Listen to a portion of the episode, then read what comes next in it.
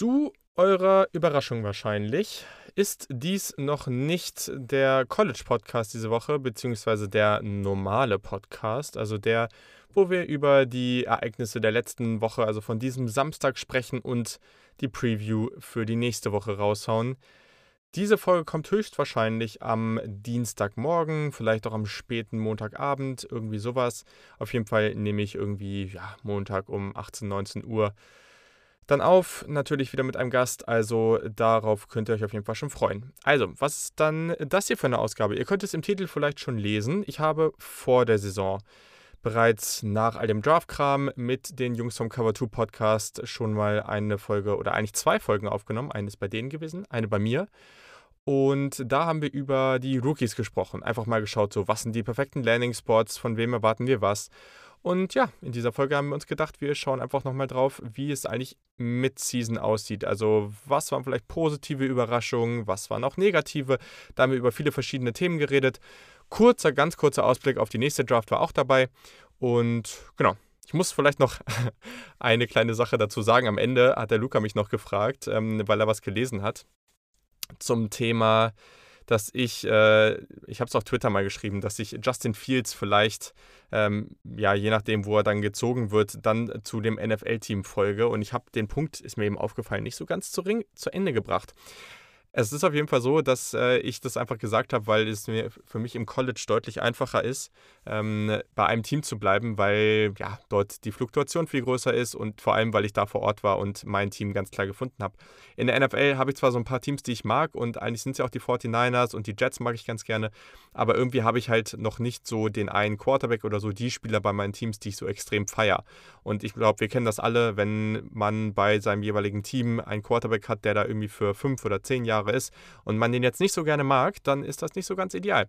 Deswegen habe ich mir, ja, weiß ich nicht, es gibt immer noch die Teams, die ich gerne mag, aber habe auch jetzt mal gesagt, ich schaue in dieser Offseason mal, wer wohin gezogen wird und also in der nächsten Draft und gucke dann, ob mir das Team vielleicht gefällt. Und gerade weil Justin Fields von Ohio State ja so ein Spieler ist, der ja, es gibt, glaube ich, wenig Spieler, die mir jemals so viel Spaß gemacht haben und die dann noch diese Ohio State, Ohio State Connection hatten. Also das ist, äh, da ist vielleicht so ein Curtis Samuel, vielleicht noch so ein anderer, ähm, der jetzt bei den Panthers ist und da sehr gut spielt. Also das wäre natürlich auch eine super Kombination. Fields auch noch bei den Panthers, aber ich glaube nicht, dass das passieren wird. Aber genau, das hatte ich eben noch nicht so zu Ende gebracht. Das ist ganz am Ende der Folge. Ähm, da hatte ich das grobe oder das generelle Problem in Anführungszeichen schon mal besprochen diese Reise von mir auf dem Weg zu meinem NFL-Lieblingsteam. Mal gucken, wo ich am Ende rauskomme. Aber genau, ist auch eigentlich gar nicht so wichtig. Ich wollte es nur nochmal gesagt haben. Vielleicht interessiert es euch ja, da ihr ja schließlich einen Podcast hört, der ja vor allem von mir ist. Aber wenn es euch nicht so interessiert, dann hoffe ich, dass ich euch jetzt nicht allzu lang äh, gelangweilt habe, denn dieser Podcast hat mir sehr, sehr viel Spaß gebracht. Also wir haben viele Spiele angesprochen, coole Aspekte, gibt glaube ich nochmal so einen ganz guten State of the Art, wie es gerade bei den Rookies in der NFL aussieht. Auf jeden Fall folgt den Jungs vom Cover 2 Podcast, hört den Podcast, die machen das sehr, sehr gut und ja, ich denke, wir haben jetzt schon mal abgesprochen, wir werden auch in der Offseason zur Draft hin und so auch mal wieder einen Podcast machen. Ich denke, das wird eine relativ regelmäßige Sache. Und jetzt höre ich auf, auch auf zu schnacken. Ich wünsche euch ganz viel Spaß und freue mich, dass ihr in diese Folge reinhört und freue mich dann natürlich auf die nächste Folge, wo es dann wieder wie gewohnt über College, NFL Draft und alles weitere geht. Viel Spaß!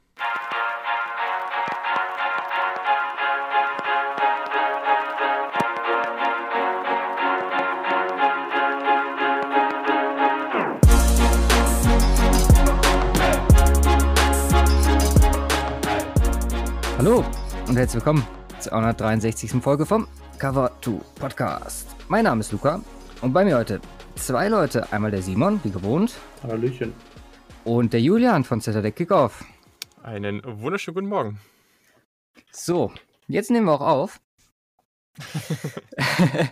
wir heißen euch äh, herzlich willkommen zu State of the League Part Nummer 2, unsere Rookie Watch wie wir schon vor der Saison angekündigt haben, beziehungsweise wer die Folge mit Julian bis zu, zum Ende gehört hat, der wird äh, wissen, dass wir das schon ja etwas länger geplant haben, einmal in der Saison so ein kleines Roundup, was die Rookies angeht, zu machen. Und wir dachten uns, die Mitte der Saison ist eine ganz gute Zeit. Mm, wir wollen heute natürlich mit Julian als Experten, der die im College über die letzten Jahre begleitet hat und halt auch äh, so den Blick auf die, auf die Rookies in der NFL hat. Äh, so ein bisschen analysieren, ein paar positive, negative Überraschungen herausstellen, beziehungsweise halt einfach insgesamt gucken. Aber bevor wir anfangen, kurze Frage an dich, Julian. Wie siehst du im Moment die Saison in der NFL? Weil im Großen und Ganzen mit Corona etc. Mhm. Ähm, bist du positiv, bist du negativ davon überrascht? Ähm, wie gefällt dir das, was du aktuell auf dem Platz zu sehen bekommst, beziehungsweise auch außerhalb? Also ich finde es eigentlich relativ positiv, weil grundsätzlich kann man sagen, und das ist vielleicht auch ein größerer Unterschied zum College. Also der, ich finde, das ist nicht so ein extremer Unterschied. Wenn man das Spiel guckt, dann guckt man das Spiel. Natürlich wird dann immer schön der, der Sound ins Stadion gepumpt, aber ja, ich finde es teilweise gar nicht so negativ. Und dann hat man schon das Gefühl, man guckt eigentlich ein relativ normales Footballspiel. Die Qualität ist gut, und ähm, genau, es gibt ja auch relativ wenig Fälle, also vor allem im Vergleich zum College, wo es ja gerade momentan sehr, sehr schwierig ist. Und da merkt man schon einen großen Unterschied. Man hat auch nicht diese Fälle wie in der MLB, wo dann einzelne Teams irgendwie zwischendurch meinen, komplette Aussetzer zu haben und dann, ja, weiß ich nicht, äh, die dümmsten Aktionen überhaupt zu bringen, wodurch dann wieder Corona-Ausfälle passieren. Also das läuft eigentlich alles ganz gut. Ich finde es eigentlich grundsätzlich unterhaltsam. Wir haben einige coole Überraschungen, eben gerade bei den Rookies. Das ist sehr, sehr cool. Daher, also ich finde es eigentlich relativ positiv bisher. Ja, du, hast es gerade angesprochen im College. Letztes Mal, als wir, glaube ich, geredet haben miteinander, da war es ja alles noch so ein bisschen in der Schwebe. Mittlerweile läuft es, mhm. aber man kann schon sagen, bei weitem nicht so gut wie in der NFL, gerade wenn man sich diese Woche anguckt. Da ist ja ein riesen, ja. riesen Slate an Games ist ausgefallen.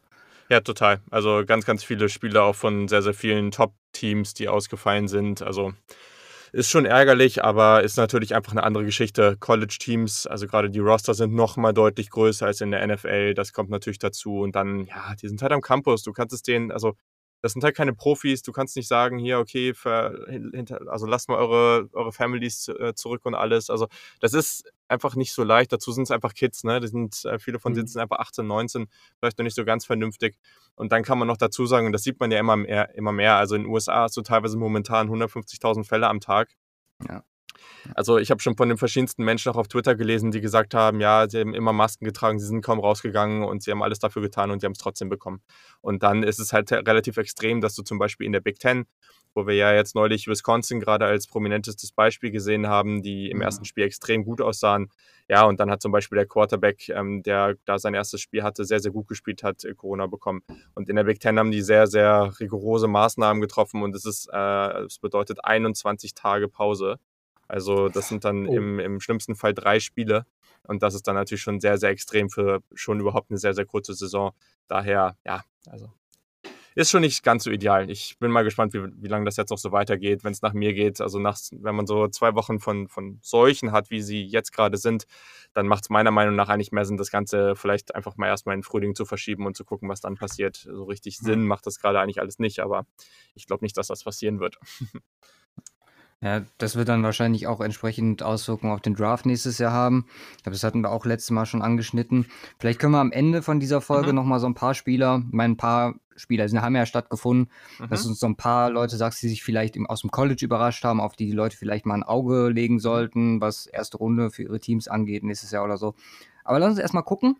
Hm, vielleicht erstmal von euch beiden ein allgemeines, ja, ein allgemeiner Überblick über wie ihr die Rookies so insgesamt seht. Also, wir hatten in der State of the League Folge Part 1 äh, mit Tim äh, von Football Rausch haben wir uns oder haben wir rausgearbeitet, dass gerade die Offense-Rookies relativ wenig Probleme hatten, trotz dieser Covid-Off-Season. Ähm, vielleicht, Simon, fang mal an. Wie siehst du das Ganze? Also, hat sich das weiterhin bestätigt oder haben die irgendwie einen Dämpfer bekommen?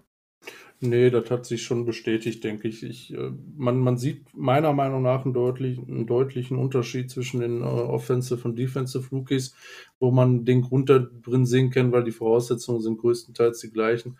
Natürlich schwierig zu sagen, natürlich war der Fokus ähm, zumindest im letzten Jahr im Draft, oder in diesem Jahr im Draft, ist ja noch dieses Jahr, ähm, insbesondere in den äh, ersten Runden deutlich auf der Offense auch, äh, Skill Positions, Wide Receiver, O-Line und so weiter und so fort.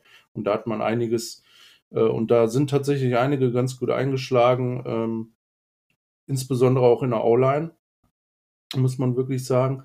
Ähm, in der Defense äh, gefällt's, fällt's denen fällt es den Rookies gefühlt so ein bisschen schwieriger. Da sind auch ein paar äh, am Start, die wirklich ähm, herausstechen, tatsächlich, aber nicht in dem Umfang, wie man es ähm, wirklich von den, von den äh, Offensive Rookies dieses Jahr bis, bisher gesehen hat. Auch weil sie vielleicht etwas mehr unterm Radar sind.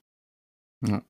Julian, bist du überrascht, dass das so gut funktioniert offenstechnisch? Weil da fließt ja nochmal, also klar, beides sehr lernintensiv, aber da fließt ja schon ordentlich was mit rein und äh, alles über Virtual Meetings etc. Mhm. Ähm, wie, wie die Rookies das gehandelt haben dieses Jahr?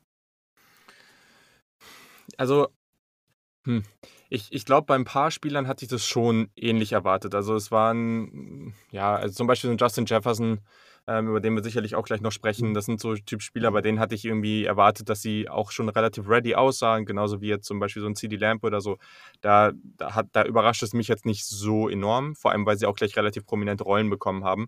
Aber dazu kommt natürlich, dass wir dann so ein paar Ausreißer hatten, mit denen niemand gerechnet hat. Und dann vor allem bei den Quarterbacks läuft es ja extrem gut. Und das ist, glaube ich, etwas, also da habe ich jetzt persönlich nicht so mit gerechnet und ich hatte, mhm. ich weiß gar nicht, ähm, von Robert Mays, äh, die Athletic Football Show, das hatte ich, da hatte ich heute noch irgendwie was gehört ähm, und da ging es auch darum, dass ja, wenn, also diese drei Quarterbacks zum Beispiel, die jetzt schon starten, wenn die halt wirklich so weitermachen, das könnte eine der besseren Draftklassen überhaupt sein auf der Quarterback-Position, so in den letzten, weiß nicht, 10, 15 Jahren. Und das ist natürlich schon enorm. Wir haben die natürlich schon alle relativ positiv gesehen, aber eben auch viele kritische Punkte gehabt.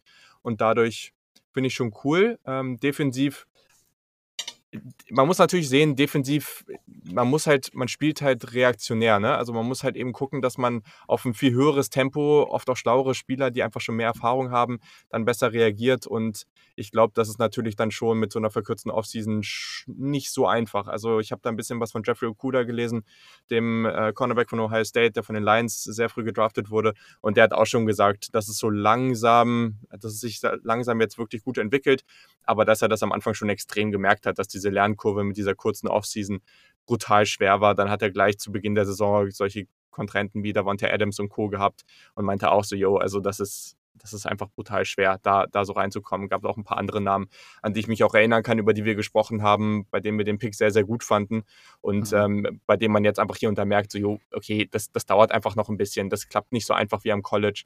Äh, da sahen die vielleicht ein, die ein oder andere Linebacker gegen äh, in Coverage hervorragend aus und jetzt ist es halt so, dass es sehr inkonstant einfach ist. Gute Plays, aber dann eben auch horrende Plays und das ist halt einfach so, das ist auch immer die Rookie-Erfahrung und die wird sicherlich an der einen oder anderen Stelle nochmal maximiert in so einem Jahr.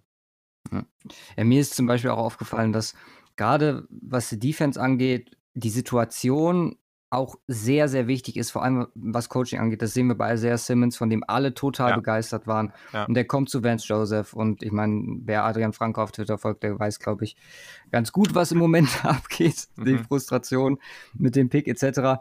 Aber ja, lass uns doch einfach mal reinstarten. Ich meine, wir haben alle uns ein paar Spieler rausgesucht, aber über Quarterback werden wir sowieso sprechen müssen. Du hast die drei gerade angesprochen, Herbert, Burrow und Tour.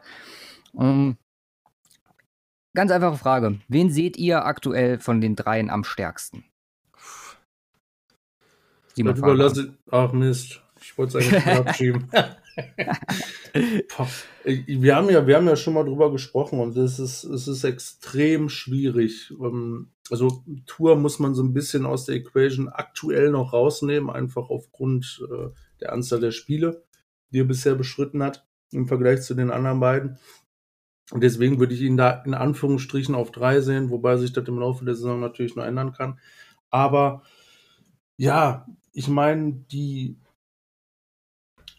Masse an ähm, ja, oder das, das Volumen, was Burrow bisher schon aufgebrummt bekommt. Ja, man hat ja insbesondere in den ersten Spielen hat man das gesehen, ne? 50 plus äh, Passversuche und so weiter und so fort. Ist, ist crazy.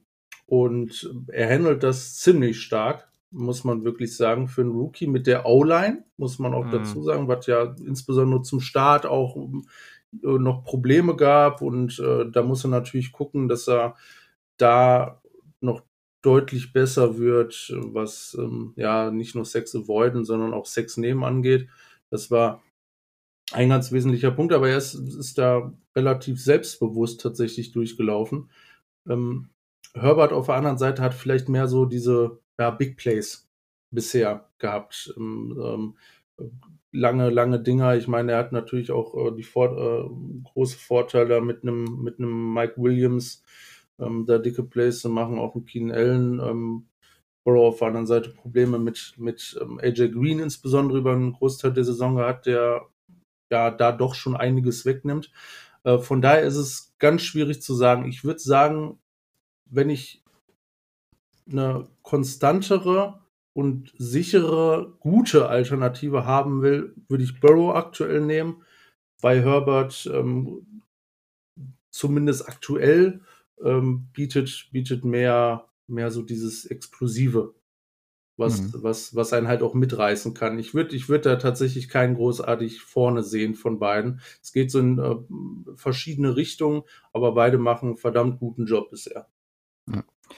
Weil Herbert halt fehlt aktuell, sind halt die Siege, die zu, zu der entsprechenden Performance passen.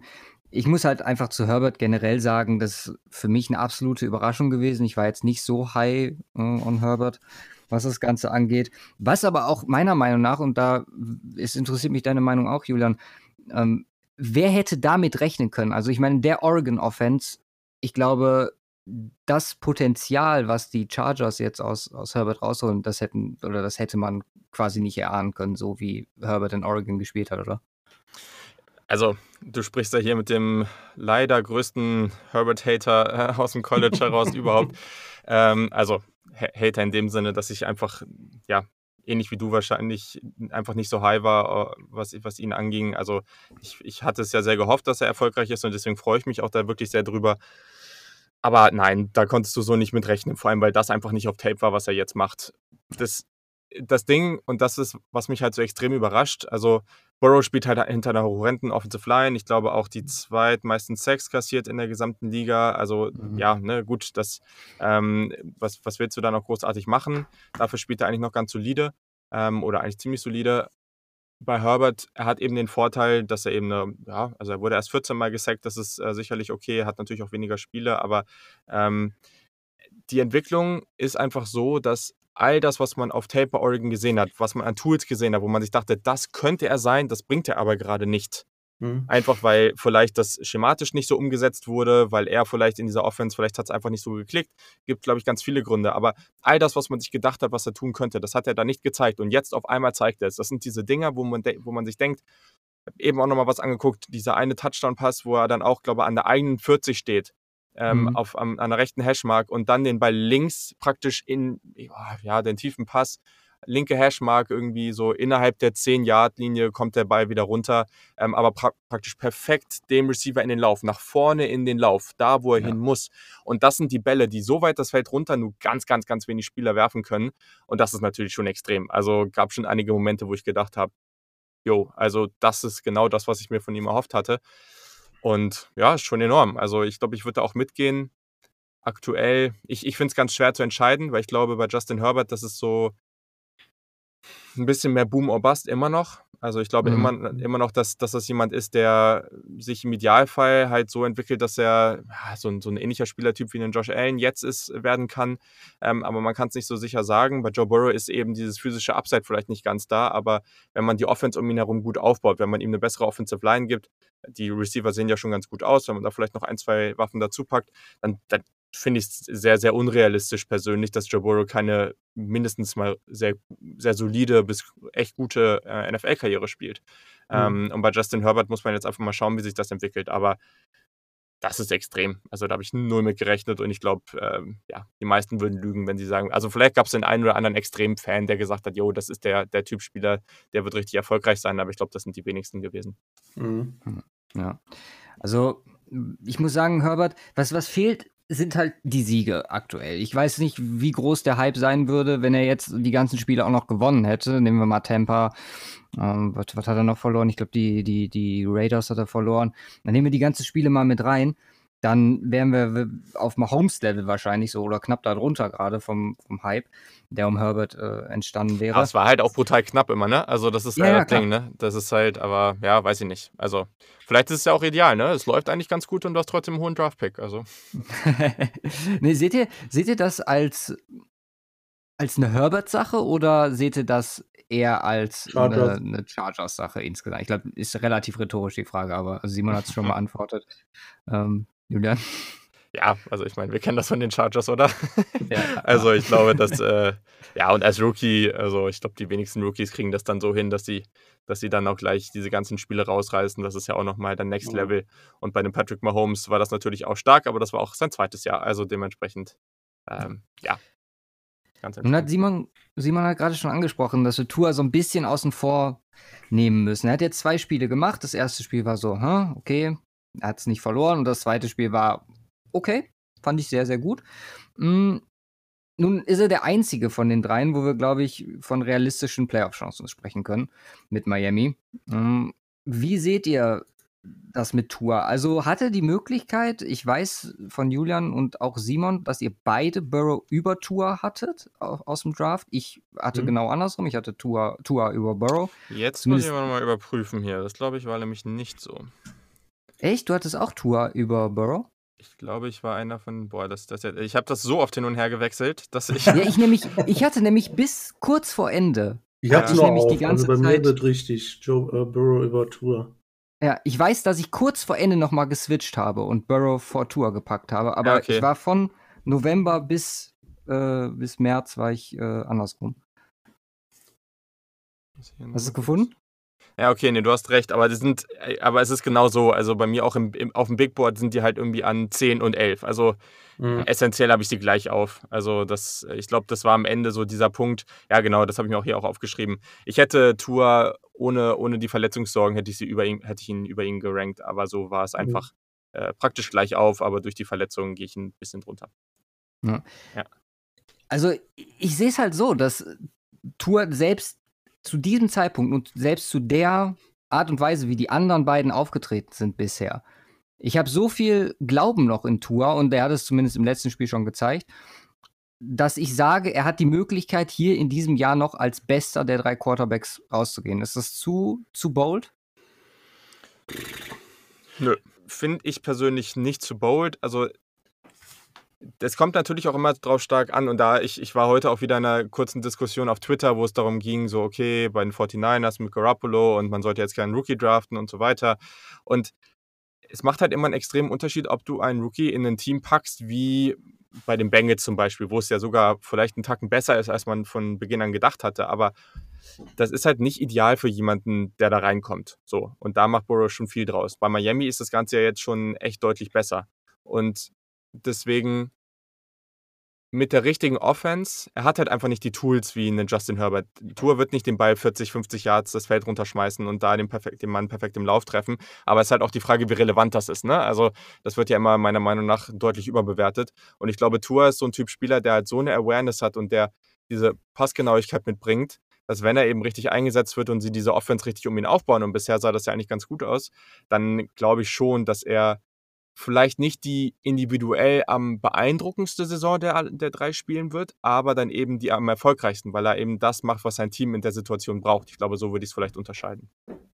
Ja, da ist er vom Fit, glaube ich, ja auch genau der Richtige für Miami. Simon, ja. du hast es gerade schon mal angedeutet. Ja, unter, unterm Strich sehe ich es genauso und ich, ich glaube, nein, das ist nicht zu bold, die ähm, Aussage deinerseits, weil er wahrscheinlich auch nochmal ich meine, wenn es tatsächlich dazu kommen sollte, dass, dass die Dolphins in die Playoffs kommen, dann hat er da natürlich nochmal eine ganz andere Stage als die beiden anderen Quarterbacks und geht natürlich im Regelfall sowieso als Au Außenseiter in jedes Matchup oder fast jedes Matchup, was da kommt in, oder kommen würde in den Playoffs, hat natürlich da einfach eine dickere Bühne, um da nochmal was zu zeigen. Und, wenn theoretisch, wenn er da auch nur ein Game gewinnt, Wildcard und danach rausfliegt, aber gut spielt, was das für einen Boost gibt für einen First-Year-Quarterback in den Playoffs als Rookie. Also ist krass. Also von daher, die Chance ist definitiv da. Und das Vermögen sowieso. Okay. Ich würde sagen, wir verlassen jetzt einfach mal die, die gerade Straße und äh, springen wild hin und her. Also Quarterbacks haben wir die, die Pflicht abgearbeitet. Julian, fang doch einfach mal an. Wer ist der Rookie, der dich am meisten beeindruckt hat, begeistert mhm. im Moment? Wir bleiben erstmal offensiv oder wie ist deine. Wie du willst. Wir können Boah, das ist super schwer, ne? Weil, weil man kann natürlich jetzt hier wieder voll zu seinen Lieblingen gehen. Ähm, ja, aber okay, komm, ich, ich fange erstmal oder ich mache erstmal offensiv weiter. Ähm, ich glaube, ich habe so auf jeder Seite so auf jeden Fall einen Spieler, der relativ stark rauskommt. Aber ja, ein Spieler, den ich vielleicht nicht, oder das war nicht so mein Receiver, der, der, oder sagen wir es mal so, jeder hat ja so seine Spieler, bei denen er so, die er extrem feiert und die er dann ganz, ganz weit hochpackt und deutlich außerhalb der Range hat, die, die ihn andere haben. Äh, wo ihn andere haben. Und, und das ist jetzt nicht der Spieler, aber trotzdem hatte ich ihn, glaube ich, du, durchschnittlich oder überdurchschnittlich hoch und das ist Justin Jefferson. Den habe ich eben schon kurz angesprochen. Was der gemacht hat, hat mir in einigen Fantasy-Ligen auf jeden Fall den Arsch gerettet, ähm, weil ich den echt deutlich früher gezogen habe als andere. Und äh, ja, das ist halt schon brutal, ne? Also von PFF wurde er ja lange, lange Zeit als, als bester Receiver in der NFL gegradet. Ähm, seine momentan 3,12 Yards per Route Run ist der zweitbeste Wert aller Wide Receiver äh, wenn er so weitermacht wie aktuell, dann hat er, sollte er am Ende 1200 Receiving Yards bekommen und so viele Kleinigkeiten, wo man sagen kann, sein Route Running war halt einfach sehr gut und ist sehr gut und das zeigt er jetzt eben auch. Also er ist natürlich vielleicht nicht der schnellste Receiver, aber trotzdem macht er es eben sehr gut. Er hat schon jetzt ein sehr, sehr gutes Gefühl dafür, was er machen muss. Man hat das Gefühl, ganze Defensiven stellen sich eigentlich sehr stark auf ihn ein, was dann eben dazu führt, dass äh, die Vikings jetzt an anderen Stellen eben im Running Game so gut auftreten können. Ähm, und ja, es wurde viel angesprochen letztes Jahr, oder ja, ist eigentlich richtig, es war immer noch dieses Jahr, ähm, dass er oder wurde von vielen als eher Slot-Receiver gehalten. Und vielleicht ist er das auch, aber ich habe auch immer wieder gesagt, ja, er kann auch Outside und er kann auch gegen Pressman. Ich sehe da schon Potenzial bei ihm. Und das macht er jetzt eben deutlich, deutlich besser, als viele es erwartet hatten. Und das finde ich sehr, sehr cool. Und daher auf jeden Fall ein Spieler, bei, also ich, glaube, es war ein Win-Win, eine Win-Win-Situation, dieser Trade zwischen den Bills und den Vikings. Weil am Ende, klar ist, der von Dick spielt überragend, aber Justin Jefferson eben auch. Und er ist noch sehr, sehr jung und gibt den Vikings da eben jetzt für die nächsten Jahre eine tolle Option. Und ich glaube, daher hat man da alles richtig gemacht. Ich finde, an dem, also gerade an Jefferson ist so beeindruckend, dass er eigentlich, wenn man, wir haben gerade Simmons und Vance Joseph angesprochen, er kommt in eine, eine Run-First, mhm. etwas, ich nenne es immer so ein bisschen altertümliche Offense von Gary Kubiak rein, verliert auch noch, oder die Offense verliert auch noch ihren, ihren jungen Flair mit äh, dem Head Coach, der zu den Browns geht, in Kevin Stefanski. Und Jefferson schafft es trotzdem zu performen. Mit einem Quarterback, von dem ich persönlich jetzt auch nicht mehr so viel halte. Und das ist, wie gesagt, super beeindruckend. Also, das ist schon richtig. Er ist aktuell, glaube ich, bei PFF Nummer 2 insgesamt und war lange Zeit Nummer 1. Und mhm. ja, Jefferson ist äh, aktuell der beste Rookie-Wide Receiver. Ich glaube, da müssen wir gar nicht viel diskutieren. Oder Simon? Nee, absolut. Klar. Also, das bei der, bei der Konkurrenz, ne? Das bei der Konkurrenz. Ich, äh, ich meine, also schwierig zu sagen, aber wenn man jetzt Lamb, Judy und Rux, die ja alle, also gefühlt flächendeckend alle als die Top 3 Wide Receiver und dann kommt erstmal lange nichts und dann äh, packt man den Rest dahinter ab. Also ganz äh, über, übertrieben dargestellt, äh, ist das schon ist das schon krass, dass insbesondere er so heraussticht. Ich, ich war auch von ihm überzeugt, ähm, aber dass man mit, mit sowas habe ich jetzt nicht zwangsläufig gerechnet, insbesondere in der ersten Saison. Mit einer Vikings-Offense, wo man auch immer schauen muss, du kommst als neuer Receiver da rein, du hast jetzt auch keine kranke Depths, was äh, die Receiver-Position angeht. Du hast Kirk Cousins, wo man immer so ein bisschen aufpassen muss, was passiert, insbesondere je nachdem, wie die O-Line spielt. Also, dass er jetzt so ähm, ja, eskaliert in, in, in dem Maße, ist, ist krass, habe ich nicht mit gerechnet und dann insbesondere im Vergleich zu den Top äh, äh, drei in Anführungsstrichen Receivern, die da deutlich, äh, deutlich ja, schlechter performen, tatsächlich. Mhm. Auf unterschiedlichen ja. Niveaus immer noch. Ja. Wer ist denn deine Nummer 1 aktuell von den Rookies, was, was Begeisterungsfaktor und äh, beziehungsweise positive Überraschung angeht? Ja, offen, offensiv verdammt schwierig. Also ich hätte, ich hätte jetzt wahrscheinlich auch Jefferson genommen, weil, weil auch wir, wir hatten das genauso wie Julian mit äh, Fantasy und ähm, ja, äh, Sim, ja, ich glaube, wir hatten in fast allen Ligen dann am Start. Ähm, mhm. Und dahinter, dahinter ist es, ist es schwierig für mich, so einen richtig outstanding zu nehmen. Wen man, wen man wirklich mit zumindest mal erwähnt haben muss, ist äh, weil das irgendwie immer so ein bisschen un untergeht in der Offense, ist äh, Michael Onwenu von Patriots mhm. Tackle, der, der auf, womit den keiner, also keiner, ich habe mich mit dem nicht beschäftigt, vor, also vorm Draft. Also null, noch mal so ein bisschen. Ja, aber der auf einem Niveau spielt, was einfach unglaublich ist. Bei PFF aktuell Nummer 1 der Tackles. Als Rookie sechs Runden pickt auf der Tackle-Position. Das ist krass. Das ist, äh, äh, ja, das ist, äh, muss äh, definitiv gewürdigt werden, das Ganze. Damit hat keiner gerechnet. Und äh, das ist wirklich was, was auf der Position und ähm, wie wichtig diese Position auch tatsächlich ist, nochmal ähm, Niveau über dem, was man vielleicht als Skill Position Player abliefern kann. Weil ähm, klar hängt da auch, auch, auch in der O-Line hängt was vom Scheme ab und äh, wie das gespielt wird. Ähm, macht, macht man mehr Zone-Blocking und so weiter und so fort. Wo ist man besser eingesetzt, sage ich mal. Aber da bist du gefühlt noch ein bisschen mehr auf dich selbst gestellt als, ähm, als, als Receiver, wo vieles, wo, wo so ein Scheme, glaube ich, noch mehr, noch deutlich mehr positiven Einfluss haben kann oder seinen leichter machen kann als auf einer Tackle-Position. Von daher ist das äh, definitiv äh, ja ein, einer der Spieler, der mich am meisten überrascht und überzeugt hat, diese Saison in der Offense als Rookie. Julian, und wenn du auch eine Überraschung für dich gewesen? Ja, total. Also ich habe mir den echt nur so ganz bisschen angeguckt. Also der ja, also am Ende natürlich, man kann sich natürlich volles Brett geben, aber ich habe natürlich jetzt auch nicht alle Spieler gesehen. Also auf meinem Board waren am Ende, glaube ich, irgendwie so boah, 180, 200 Spieler oder so. Und ich mhm. hatte ihn jetzt nicht mal richtig auf dem Board. Also ich habe mir den mal mhm. kurz angeschaut, aber also ich habe nicht damit gerechnet, dass der da jetzt so ausrastet. Aber genau das sind die coolen Geschichten. Deswegen finde ich es total schön. Ja, ja ich habe jetzt ja die Qual der Wahl. Also ganz ehrlich, eigentlich wollte ich äh, einen Running Back reinnehmen mit James Robinson.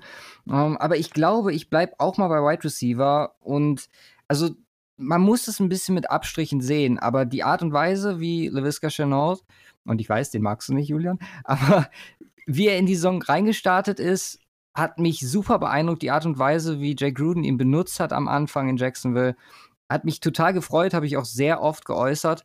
Das ist mhm. jetzt in letzter Zeit ein bisschen abgeflacht, auch weil die Offense einfach, ja, insgesamt die Jaguars ein bisschen ja, sich dem angepasst haben, was wir vor der Saison von ihm, von ihnen erwarten konnten.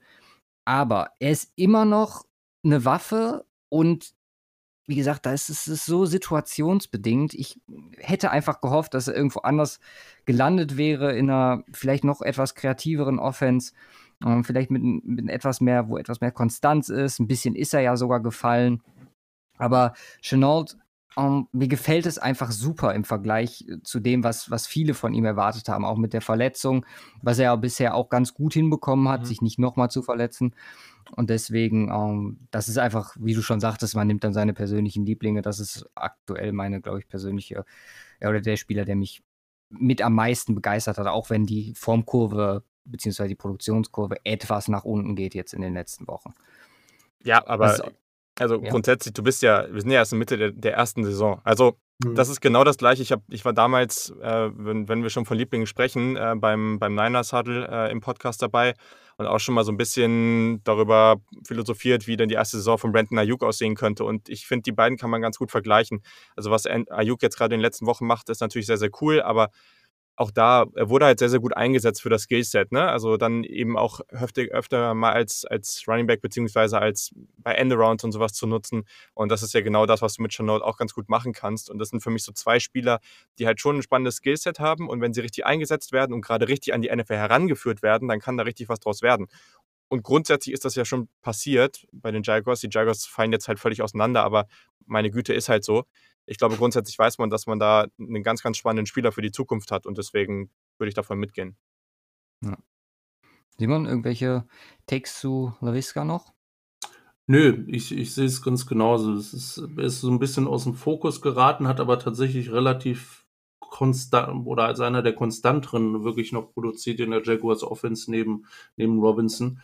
Ähm, geht, geht halt natürlich, geht halt natürlich unter äh, wirklich, wirklich auch so Leistungen, insbesondere, weil du bist entweder darauf angewiesen, du hast ein gutes Team und spielst erfolgreich und machst da gute Plays. Aber wenn du wirklich konstant, äh, solide bis gut unterwegs bist, aber der Rest des Teams funktioniert halt nicht wirklich, die Offense ist halt auch nicht in keinster Weise irgendwie äh, splashy oder, oder sonst was, wie man es wie man's wirklich in der ersten Woche der, der, ähm, äh, NFL gesehen hatte, dann geht das Ganze so ein bisschen unter. Aber definitiv einer, der, äh, mit dem man was reißen kann. Es ist die Frage, inwiefern auf oder auf welchem Niveau oder auf welches Niveau die Jaguars ihn bringen können ähm, und äh, der Coaching-Stuff etc du bist, du bist, es ist wie, wie alles tatsächlich. Ich meine, man kann es theoretisch auch für Schule nehmen. Ja, du kannst ein total intelligentes Kind sein, hast einen Trottel als Lehrer, wird, wird irgendwo auch schwierig. Jetzt mal ganz übertrieben gesagt. Äh, was anderes ist das in der NFL auch nicht. Und wenn du, wenn du bestimmte Sachen äh, richtig gut kannst, bist aber nicht so eingesetzt, äh, du hast Isaiah Simmons äh, schon entsprechend äh, angesprochen, dann macht das macht das relativ schnell aus großem Talent, ähm, was, was irgendwo untergeht. Das sieht man bei Quarterbacks reihenweise. Ja, du hast Top-Quarterbacks im Draft und äh, kommst aber irgendwo hin und da funktioniert er einfach nicht. Josh Rosen. genau, richtig. Ich wollte es nicht sagen, aber gut. das äh, macht es halt besonders schwierig. Von daher ist es eine gewisse Portion Glück auch dabei, obwohl die Amis das, glaube ich, nicht so gerne hören ja, das ist ähm, harte Arbeit und so weiter und so fort. Aber es gehört unterm Strich auch ein bisschen Glück dazu, ähm, beim richtigen Team zu äh, ähm, stehen, mit den richtigen Teammates, mit dem richtigen System und den richtigen Coaches. Aber der Wiska äh, macht bisher einen ganz guten Job. Das finde ich einen ganz interessanten Punkt. Wer von, also wir haben ja schon mehrere rausgestellt, die jetzt vielleicht nicht in die perfekte Situation reingekommen sind. Habt ihr jemanden, von dem ihr sagen würdet, okay, der ist genau am richtigen Ort gelandet? Julian vielleicht? Bei den QBs oder allgemein? Allgemein. Also, ich, ich, ich überlege jetzt noch mal einen weiteren, aber ich würde sagen, einer, der mir, also Brandon Ayuk finde ich auf jeden Fall, weil mhm. dieser Spielertyp war vorher schon da und man weiß, wie man ihn nutzen will und er passt da wirklich sehr, sehr gut rein. Das, äh, also da habe ich mich ja am Anfang schon gefreut, das finde ich wirklich super. Äh, jetzt gehe ich ja mal kurz durch, muss mal kurz schauen. Mhm. Einer, den ich ganz spannend finde, wo ich schon glaube, dass das vielleicht nicht bei 100 Prozent, aber schon so bei 80 Prozent ist, äh, ist Chase Claypool. Hm. Weil der, das gefällt mir schon sehr gut und sie machen das eben sehr gut. Was, äh, also, was einem bei Notre Dame aufgefallen ist, ist ja, dass er entweder diese vertikalen Routen gelaufen ist oder halt kurze Crosser und dann kurz äh, den, eben den kurzen Ball bekommen hat und dann sehr, sehr viel daraus machen konnte. Und dieses, dieses Skillset, das haben sie bei ihm jetzt schon klar identifiziert und machen da, machen da einfach das Beste draus, meiner Meinung nach. Klar, ist jetzt auch wieder ein bisschen abgeflacht, aber zwischendurch war das schon sehr, sehr gut. Und er hat natürlich auch mehr Möglichkeiten da bekommen, einfach dadurch, dass andere Receiver draußen waren. Aber fand ich schon, finde ich schon ganz ideal, wie die den nutzen. Und ich glaube, das wird auf jeden Fall ein Typ Spieler, der da sehr gut reinpasst und der in den nächsten Jahren sehr konstant liefern wird. Also einfach da, dazu macht er das zu gut. Ich kann mir nicht vorstellen, dass das, vielleicht wird das nicht derjenige sein, der jedes Jahr irgendwie 1300 Yards auflegt, aber ich glaube, man wird von dem sehr, sehr solide weiß nicht, 900.000 Yards äh, jedes Jahr bekommen und ähm, einfach, ein, eine, einfach eine Bank, die, die immer produziert. Ja, ist also der große Claypool Vorteil bei den Steelers zu landen. Was Wide Receiver angeht, zumindest. Die haben da immer ein glückliches Händchen gehabt in den letzten Jahren. Ja.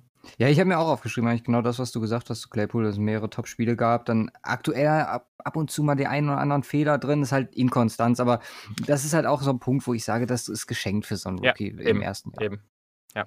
Hm. Ein Spieler, den ich zum Beispiel am perfekten Ort gesehen hätte, wäre für mich Clyde Edwards leer gewesen. Hab ich auch gerade drüber nachgedacht, ja haben viele ja gesagt, ich glaube, Fantasy am Ende, zumindest was unsere Drafts angeht, rund um Pick 9 bis 11 immer gegangen, was ja auch schon relativ hoch ist.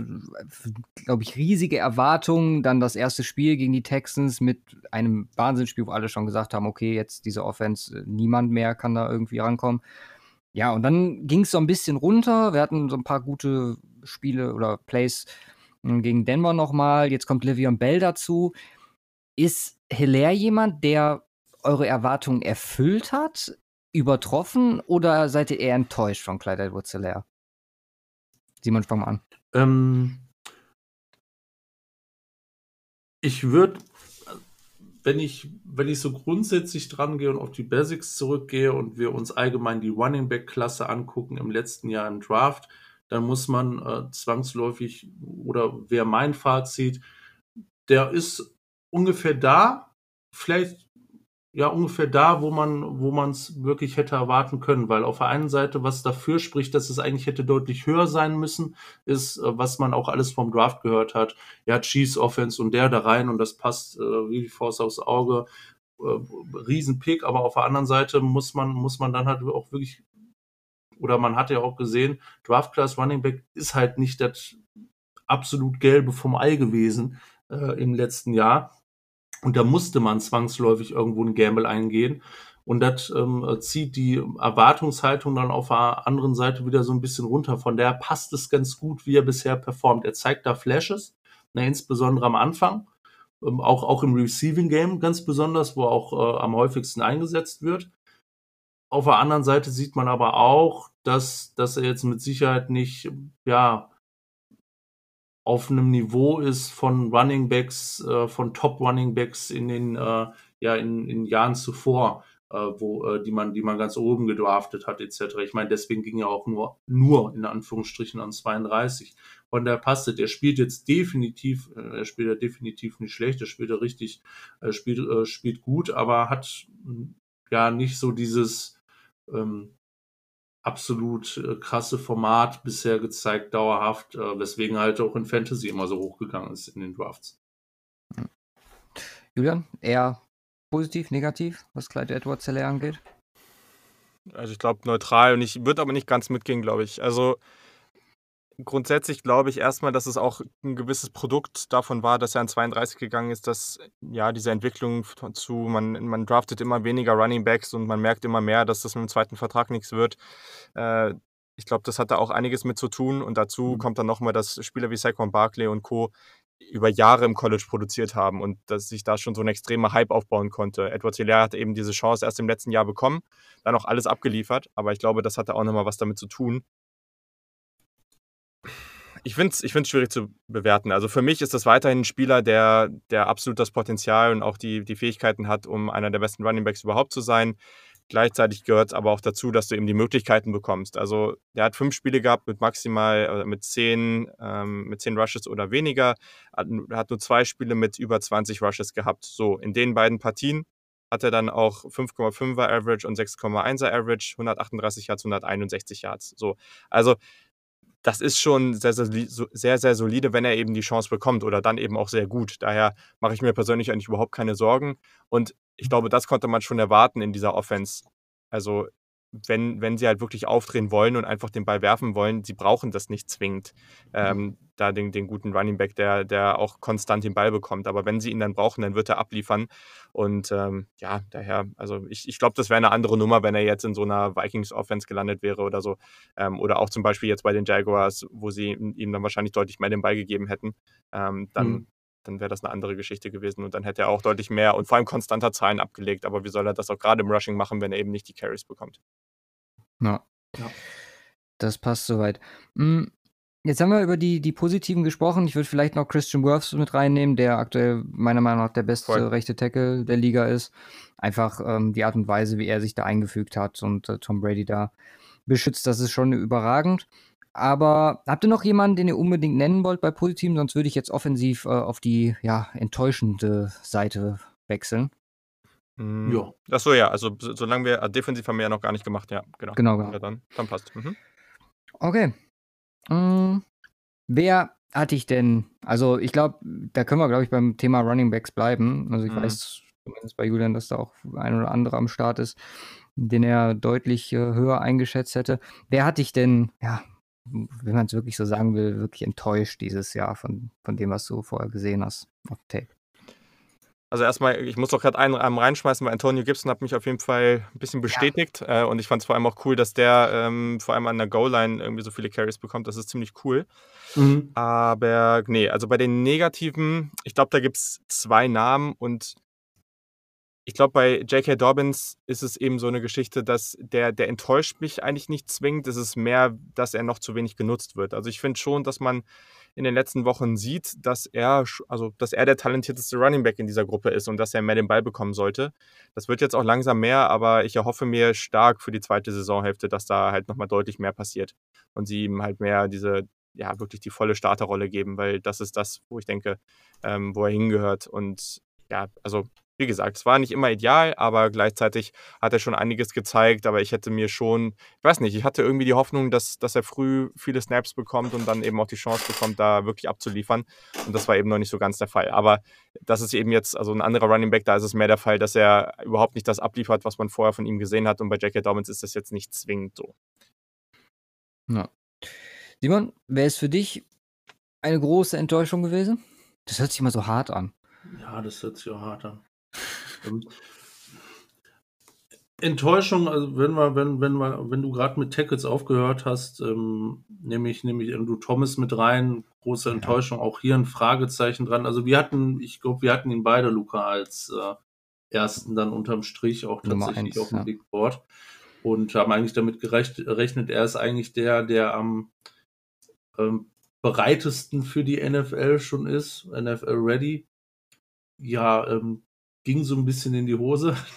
Es wird besser, es wird besser. Es, es, wird, es wird besser, aber ähm, insbesondere dieser ähm, ja, enorm positive Effekt oder diese krass positive Leistung, die die anderen bringen, auch Michael Beckton, ähm, übersteigt sein doch deutlich. Ich meine, er hat, ich, auch, auch da ist es vielleicht so ein bisschen eine New York-Krankheit, die da so mithängt, wobei auf der anderen Seite Beckton auch New York. Ja, aber das ist enttäuschend für mich, weil ich hätte gesagt, okay, erste Saison ist er ganz oben. Dass da andere mit Sicherheit vielleicht noch mehr Potenzial haben als, als er, das hatten wir auch entsprechend ähm, äh, ja, mit, mit genannt in den Vorbereitungen. Aber damit habe ich tatsächlich nicht gerechnet. Man muss mal gucken, wie gesagt, Hälfte der Saison und ähm, äh, auch, er, auch er ist einfach noch ein Rookie, muss sich natürlich akklimatisieren.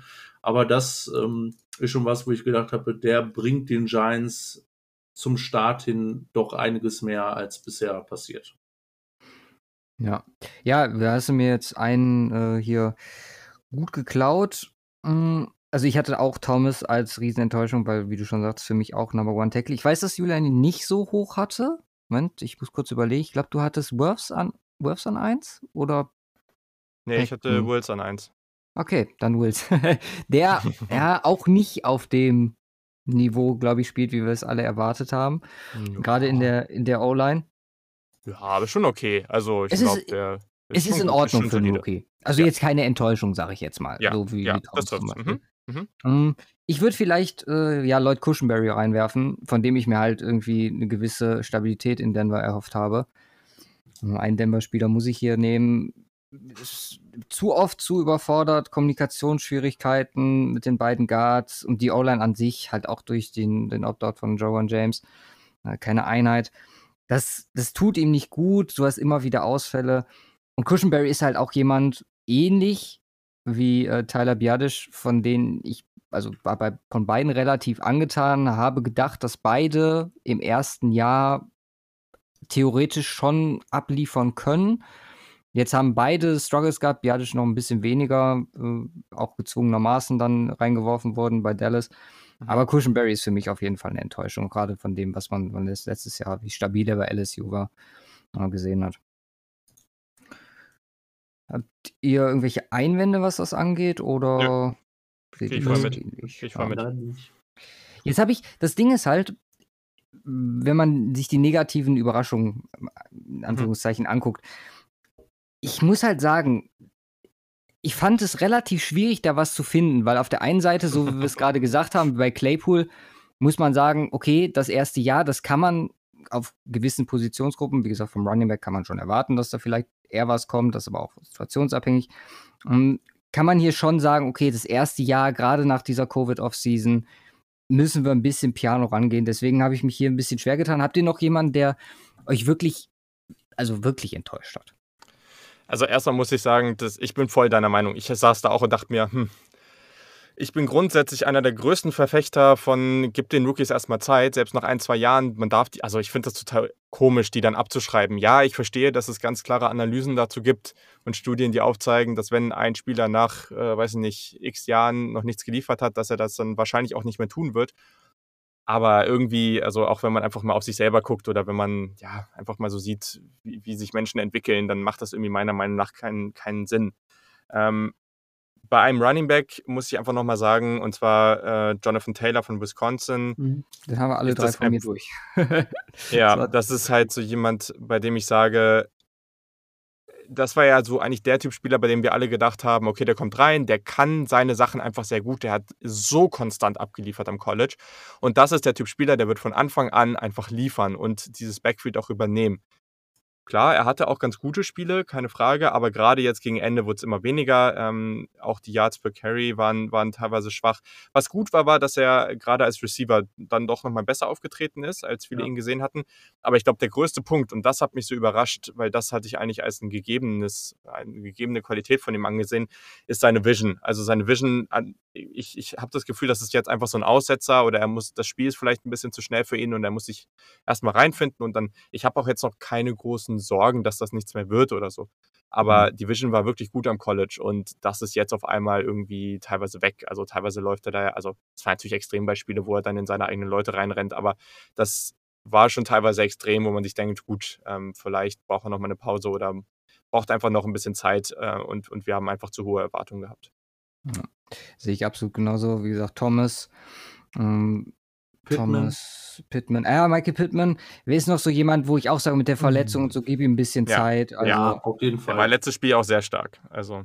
Eben, genau. Erst erste 100 Yards Game, noch kein Touchdown gefangen, leider. Ja. Ähm, aber äh, wie du schon sagtest, also die drei, die wir jetzt hier genannt haben, plus du hast Dobbins genannt, wo ich halt auch sage, komm, also der muss so viel splitten. Ja. Ähm, da wird klar ist die, die Offense auch schon ein bisschen auf Run ausgelegt, aber die Teams stellen sich auch deutlich besser drauf ein, auf die Ravens dieses Jahr. Also ähm, bei allen mal so ein bisschen, äh, wie gesagt, vorsichtig. Ich bin gespannt, ob wir es in der Defense gleich genauso sehen. Lass uns erst über die positiven Punkte, was Defense angeht, mhm. sprechen. Und ich fange jetzt einfach mit dem einfachsten an, und das ist Chase Young, wo wir auch davon sprechen können, dass wir eine sehr gute Situation haben. Wir haben, glaube ich, in unseren Season Previews den Pass Rush mit Ryan Kerrigan zusammen ziemlich, äh, eine der Top ähm, oder den gefährlichsten Pass Rushes äh, der Liga gehabt jetzt in Washington. Und Chase Young verspricht einfach, ich meine, es hätte jeder, jeder konnte es erwarten, jeder hat es erwartet. Und also mich hatte in keinster Weise enttäuscht in dieser, ja, in, in diesem Washington-Team ähm, mit einer ganz guten Situation, finde ich, mit Ron Rivera dabei. Also Chase Young eins zu eins das, was ja, man erwarten konnte, oder? Julian? Ja, hundertprozentig. Also war natürlich jetzt auch der einfachste, also und klar mit den Verletzungen ein bisschen ärgerlich, aber grundsätzlich zeigt er das. Also ich glaube irgendwie in, boah, was war das, irgendwie in sechs Spielen, in denen er richtig gespielt hat, waren es glaube ich, sechs oder sieben. Mhm. Ähm, nee, sechs Spiele, in denen er auch wirklich dann auf dem Feld stand, dreieinhalb Sacks, 20 Tackles, fünf Tackle for Loss. Also klar ist jetzt ist jetzt nicht so als, als dieser Gamechanger gleich rausgekommen, aber gut, man kann halt auch gleich sonst was für Erwartungen haben. Und ich denke, also es gibt keinen Grund, äh, der, der mir wirklich aufzeigt, dass Chase Young, oder dass wir nicht daran glauben sollten, dass Chase Young genau der Spieler wird, den wir, den wir erwartet haben. Niemand? Ja. Ähm, Antoine Winfield okay. Junior äh, für mich ins, insbesondere, weil er auffällt weil er auffällt in der, in der, in der Defense bei den Bucks, die richtig stark spielt, also größtenteils richtig stark spielt und ähm, auch, auch wirklich so eingesetzt wird, wie, äh, wie, wie, wie es mir vorher vorgestellt hätte. Na, auch hier und da insbesondere mal in, in, in Pass Rush mit einbinden und ein paar dicke Plays zu machen. Und das hat er, und da ist er in einer super Umgebung bei den äh, Buccaneers, muss man, muss man dazu sagen. Und das nimmt er da tatsächlich auch wirklich gut an. Äh, war, war jetzt nirgendwo, äh, glaube ich, nirgendwo so ein Pick, wo du gesagt hast, ja, das ist, ist der absolute Top-Guy auf der Position vom Draft. Aber mit Sicherheit einer, der da bei ganz, ganz vielen auf dem Radar war oder, oder Radar ist, ähm, wo wirklich Playmaking Ability da ist. Und das zeigt er tatsächlich. Und ähm, das bisher in ähm, acht oder neun Spielen. Äh, von daher ist das definitiv ähm, zum Teil eine der positiven Überraschungen, weil man es nicht hundertprozentig hätte erwarten können wie bei keinem Rookie, aber äh, definitiv einer für mich der besten Defensive Rookies bisher dieses Jahr. Gehst du, gehst du mit bei Winfield, Julian? Ja, voll. Also ich muss sagen, also vielleicht jetzt nicht so eins zu eins erwartet, aber man hat natürlich jetzt auch ein paar Ausfälle gehabt, ne? Aber bei den, gerade bei den Safeties war ja jetzt leider sehr, sehr, sehr ärgerlich mit Mhm. einem Grant Delpit und Co., ne? Dass die, dass die jetzt halt einfach ausgefallen sind. Das ist schon Xavier McKinney natürlich auch, also schon traurig, aber also Winfield war schon ein heftiger, ja, schon ein heftiger Playmaker am College und ich hatte den auch noch einen Tacken höher als den Spieler, den ich jetzt gleich äh, nenne. Und glaub, ich ähm, und ähm, ja, also ich habe mir schon einiges von dem erwartet und gerade, dass er eigentlich in seiner Rolle als Ballhawk da bei Minnesota so stark war und dass er jetzt gerade im Pass Rush da auch noch so dynamisch daherkommt, also schon ganz, ganz stark. Deswegen für die Buccaneers, die ja dann eine super Offense stellen, aber dann defensiv jetzt auch noch solche Playmaker da rumlaufen haben, das ist schon, das ist schon eine coole Geschichte. Also für Tampa Bay schon ganz, ganz stark. Lass mich raten, das ist ein Namensvetter von dir. Tatsächlich nicht. Okay. Den Okay, ich- okay, dann kann den- ich den ja den- reinwerfen. Den, ja, den, äh, den habe ich hier auch stehen, ja, den überlasse ich dir aber gerne, weil den hatte ich, also ich mochte den, aber den hatte ich nicht so hoch. Ja. Okay. Äh, ich habe einen Spieler, der bei den, äh, ja, bei einem Team spielt, den ich in den letzten, also eigentlich schon immer, aber den gerade in den letzten Wochen sehr, sehr gerne zugucke, und zwar den Carolina Panthers. Oh. Und zwar ist das der gute Jeremy Chin ähm, von Southern Illinois, ja, relativ niedrig gespielt. Hat ihn aber Mhm. auf 21 auf meinem Big Board. Und da bin ich jetzt ganz happy mit, dass ich das auch so dann wirklich umgesetzt habe. Also führt ja alle Rookies mit 66 oder 67 Tackles an, spielt halt allgemein schon sehr, sehr gut. Ähm, und natürlich, das kommt damit rein, dass er in dieser Panthers Defense die schon noch viele Löcher hat, das muss man natürlich auch sagen, einfach die Opportunity hat, keine Frage. Aber auf Tape war seine Länge, die Athletik schon eh herausragend. Das war sehr, sehr gut und ich habe das Gefühl, dass er noch mal ein ganzes Stück breiter geworden ist, einfach muskulöser. Und ja, ich mag das einfach total. Also gerade wenn er jetzt auch noch mal ein bisschen was von ihm angeschaut und er war dann relativ häufig auch in der Flat irgendwie unterwegs und da hat er halt wirklich einfach diese Athletik und vor allem die Länge um. Sowohl, wenn es eben Screen-Pässe gibt, ähm, Outside-Zone-Runs und so weiter, wenn es all diese Geschichten gibt, dann da eben reinzukommen und mit seiner Länge den Tackle zu setzen, aber eben auch gerade ähm, gerade eben auch gegen den Pass. Also das hat man auf, äh, auf Tape aus dem College schon häufiger gesehen und das konnte er jetzt schon irgendwo transferieren, dass er dann eben auch mit seiner Länge dann den Pass häufiger auch mal abwehren kann. Sieht dann meist auch relativ spektakulär aus und macht einfach viel Spaß. Hat vielleicht noch ein bisschen viele Miss-Tackles, da kann er sicherlich noch dran arbeiten, aber grundsätzlich einer der Spieler, der mir allgemein am meisten Spaß macht und ja, also ist für mich eben mit Carolina sehr, sehr cool, weil ich die eh sehr gerne mag. Also jeder hat ja so seine Teams, die er dann noch äh, sehr sympathisch findet. Mhm. Und offensiv dann mit Curtis Samuel, meinem Ohio State, äh, ja, oder ich bin eh großer, großer Fanboy seit dem damaligen Offensive äh, OT-Game-Winner gegen Michigan. Ähm, ganz, ganz toller Spieler, der in den letzten Wochen auch super spielt und defensiv noch Jeremy Chin, da macht das extrem viel Laune, den zuzugucken. Ja, gehe ich mit. Ich habe ihn auch hier stehen. Ich habe drei Safeties mir aufgeschrieben bei positiven Überraschungen. Übrigens kein den- Linebacker und kein D-Liner, habe ich zumindest, was, was positive Äh, Überraschungen geht. Nee, habe ich auch nicht. Nee. Und äh, ja, den anderen, den du jetzt gleich nennst, den habe ich hier auch stehen. Ja, ja Julian Blackman.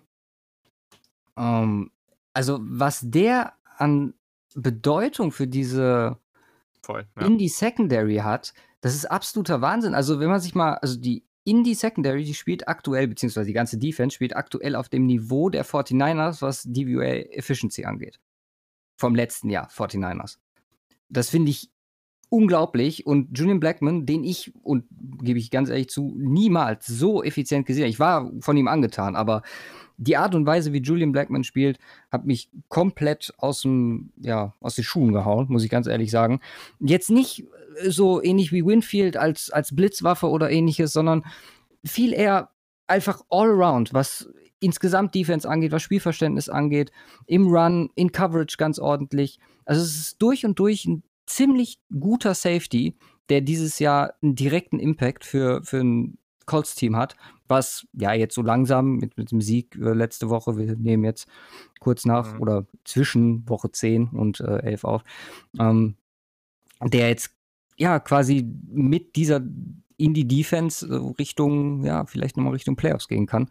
Und äh, das ist für mich ja schon, schon eine sehr, sehr positive Überraschung. Und da Überraschung auch unterstrichen. Ja, voll. Und, und das Geile an der Geschichte ist ja, das muss man sich mal reinziehen. Also, man muss jetzt nicht ausführlich über den sprechen, aber Jalen Johnson von den Bears habe ich ja auch noch auf der Liste stehen, mhm. ähm, der auch sehr, sehr gut spielt. Vielleicht noch ein bisschen viele Penalties, das ist sicherlich noch ein Problem, aber sonst spielt er sehr gut. Und dass die beide einfach, also die jetzt so früh auch eine wirklich positive Überraschung sind, dass die beide bei Utah in dieser Secondary gespielt haben, das zeigt schon auch nochmal, wie gut diese Defense letztes Jahr war, weil das ist schon heftig. Ja. Ja, ich habe es ja gerade schon gesagt, habt ihr noch irgendwelche Spieler, also jetzt außer Chase Young in der Front, ich habe noch Gross Matos, aber habt ihr irgendwen, der da noch mit reinfällt, was Linebacker, D-Line und Edge angeht? Nein. Ich habe da eher Enttäuschung tatsächlich. Ja. Also keiner, keiner, der raussticht aus den, vielleicht aus einer späteren Runde oder sowas. Ähm, keiner, der ähm, ja auf dem Niveau performt, was man sich erhoffen hätte können von aus den eheren Runden auch. Tatsächlich, da sind viele, die bisher ja deutlich, deutlich darunter performen. Ähm, ja, auch, also bei mir geht es da eher Richtung ja, Enttäuschung, schwierig, eher Richtung Enttäuschungen, wenn man es mal hart sagen äh, möchte, als dass, äh, dass da irgendeiner wirklich heraussticht. Hm. Auch einen, auch einen auch, auch ein ähm, äh, hier Derek Brown von Panthers, der äh, komischerweise deutlich stärker im Pass Rush dieses Jahr auftritt, mhm. als er es eigentlich in seiner ja klassischen Fähigkeit als, als Run Defender wirklich, was er auf einem extrem hohen Niveau gemacht hat, auch im College. Ähm, tatsächlich zeigt ähm, und da deutlich schlechter ist wirklich jetzt in der NFL. Das ist sehr komisch. Auch ein Javon Kinlaw, ähm, wo auch die um Umstände einfach deutlich anders sind, aber da kommen wir vielleicht, wenn wir negativ, ja. äh, negativ nochmal unterwegs sind. Ähm, das ist natürlich schwierig. Ne? Ich, ich muss Kinder jetzt erwähnt haben, weil ich äh, jetzt sowieso schon angefangen habe. Äh, wenn die Hälfte der Defense und die eigentlich deine Identität als Defense wegfällt mit den beiden Edge-Rushern und äh, du dann in Anführungsstrichen auf dich alleine gestellt bist, zum großen Teil mit, mit vielen Depth-Spielern, ähm, und dann noch einigermaßen ordentlich tatsächlich performt. Ähm, er ist jetzt nicht wirklich schlecht oder eine Enttäuschung, aber definitiv nicht auf dem Niveau unterwegs wie viele andere D-Liner, wie man es äh, vor der Saison hätte erwarten können. Hm. Hast du noch jemanden in der Front positiv? Also ich, ich gehe, glaube ich, damit, was, äh, was Simon gerade gesagt hat. Also von der Sache her Kindor war am Anfang eigentlich ganz cool. Also ich fand es eigentlich ja. ganz spannend. Der hat halt statistisch gesehen noch gar nichts aufgelegt, also wirklich gar mhm. nichts. ähm, aber ja, also es war eigentlich ganz solide, aber was willst du in dem Umfeld dann auch wirklich reißen? Das ist schon schwer. Mhm. Und Brown wird ja gerade so tendenziell eher ein bisschen besser in den letzten Spielen. Ähm, aber nee, so richtig, richtig auffällig irgendwelche Namen, also habe ich da jetzt, habe ich da jetzt auch nicht. Das ist schon eher, eher so Durchschnitt bis Unterdurchschnitt. Ja. Okay, ja, dann gehen wir doch einfach auf die andere Seite mit den negativen Überraschungen. Hm, vielleicht, wie gesagt, Ross Matters nochmal reinwerfen, der ganz gut ausgesehen hat, aber erst 91 Snaps gespielt hat. Von daher, gerade in Carolina, könnte vielleicht nochmal was gehen.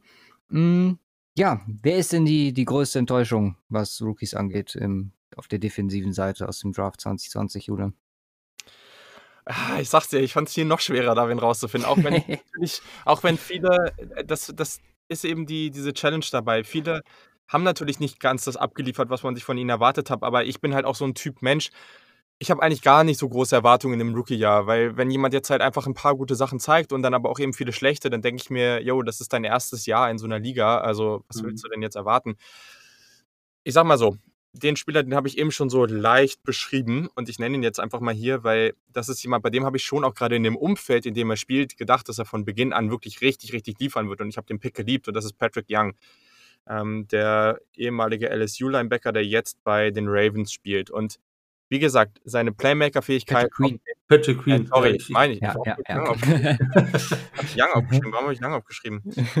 Ich wollte schon sagen, ja, Patrick Young hatte ich ja, ja, genau. Nee, ihr habt vollkommen recht, richtig. So, also Patrick Queen. Ähm, und der, ja, also der hat halt krasse Playmaker-Fähigkeiten auf Tape gehabt und der hat hervorragende Coverage ausgesehen und ich mochte das sehr, sehr gerne, was der da alles abgeliefert hat. Also, das war so ein Spieler, den hatte ich vorher gar nicht so auf dem Schirm. Dann habe ich mir natürlich dieses LSU-Tape zum 17.000. Mal angeguckt, weil ich dann auf noch einen weiteren Spieler geachtet habe.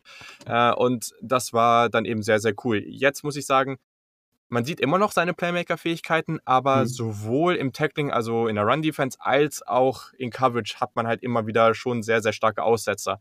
Und Ja. das sind eben die Dinge, wo ich sage, das erwarte ich von einem Rookie. Alles andere wäre dann einfach eine sehr, sehr positive Überraschung. Aber trotzdem, ja, muss er das schon noch stark verbessern. Ich glaube, das wird er auch tun. Aber genau, also ich glaube, das wäre ein Spieler gewesen, bei dem ich gedacht habe oder vor der Saison gedacht habe, jo, okay, der kommt in eine hervorragende Umgebung, genau da hat er eigentlich alles, was er braucht. Die anderen Spieler um ihn herum sind sehr, sehr gut und da kann er gleich abliefern, weil eben auch nicht so ein Druck äh, auf seinen Schultern liegt. Und das äh, ist vielleicht noch nicht ganz der Fall, aber vielleicht ändert sich das ja bis zum Ende der Saison noch. Ja, wir haben, wir haben ihn tatsächlich auch schon als, als Manager dieser Defense auf Jahre gesehen und äh, Mhm. was haben wir über ihn geschwärmt in der, in der Vorbereitung auf die Saison.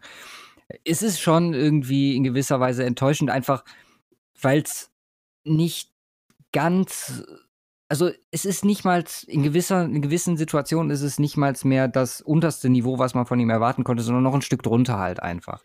Man hatte gedacht, der hat einen gewissen Floor und den wird er nicht unterschreiten. Und dann guckst du den ein oder zwei Plays an und denkst, ja, wirklich, also das hätte besser sein können. Mhm. Ähm, beziehungsweise hätte, hätte man mit rechnen können, dass er so tief, es ist, hört sich immer blöd an, aber dass er so tief hält. Ähm, Simon, gehst du mit mit Patrick Queen als, als Enttäuschung? Ja, also so in dem Rahmen, in dem Rahmen, wie wir es bisher auch als Enttäuschung wirklich von Rookies Ja. definiert haben, äh, sehe ich genau. das auch so. Ja. Okay. Ähm, meiner ist quasi, und wie gesagt, da müsste ich auch also ganz, ganz vorsichtig rangehen. Jeff Okuda, ich habe einfach, ich habe einfach den Chase Young der Secondary erwartet. Und in dem Sinne, das ist nicht schlecht, was er macht. Das ist aber auch nicht der Chase Young der Secondary. Und ich fand, Jeff Okuda war der Cornerback seit Jahren, der, also ich habe glaube ich, seit Dan Ramsey keinen gesehen, wo ich gedacht habe, okay, der ist so NFL-ready von Beginn an. Klar, Lions ist jetzt auch nicht der beste Ort, um in die NFL äh, reinzukommen. Aber ich muss schon sagen, das, das enttäuscht mich ein bisschen. Ich hätte halt erwartet, okay, du hast einige Games, wo er ganz einfacher Lockdown-Corner ist. Du hast Games, wo er klar mit so ein paar Rookie-Schwierigkeiten zu kämpfen hat. Aber es sind mir im Moment noch äh, zu viele für das, was ich erwartet habe. Aber das ist einfach eine Erwartungs Erwartungshaltung von mir, ähm, was Okuda angeht, die, die hier mit reinspielt. Seht ihr das bei Okuda anders? Also ich könnte es definitiv verstehen, weil das ist grundsolide. Ja, das ist ganz, ganz schwierig, weil das ist, ich habe es ja eben schon mal kurz beschrieben bei ihm.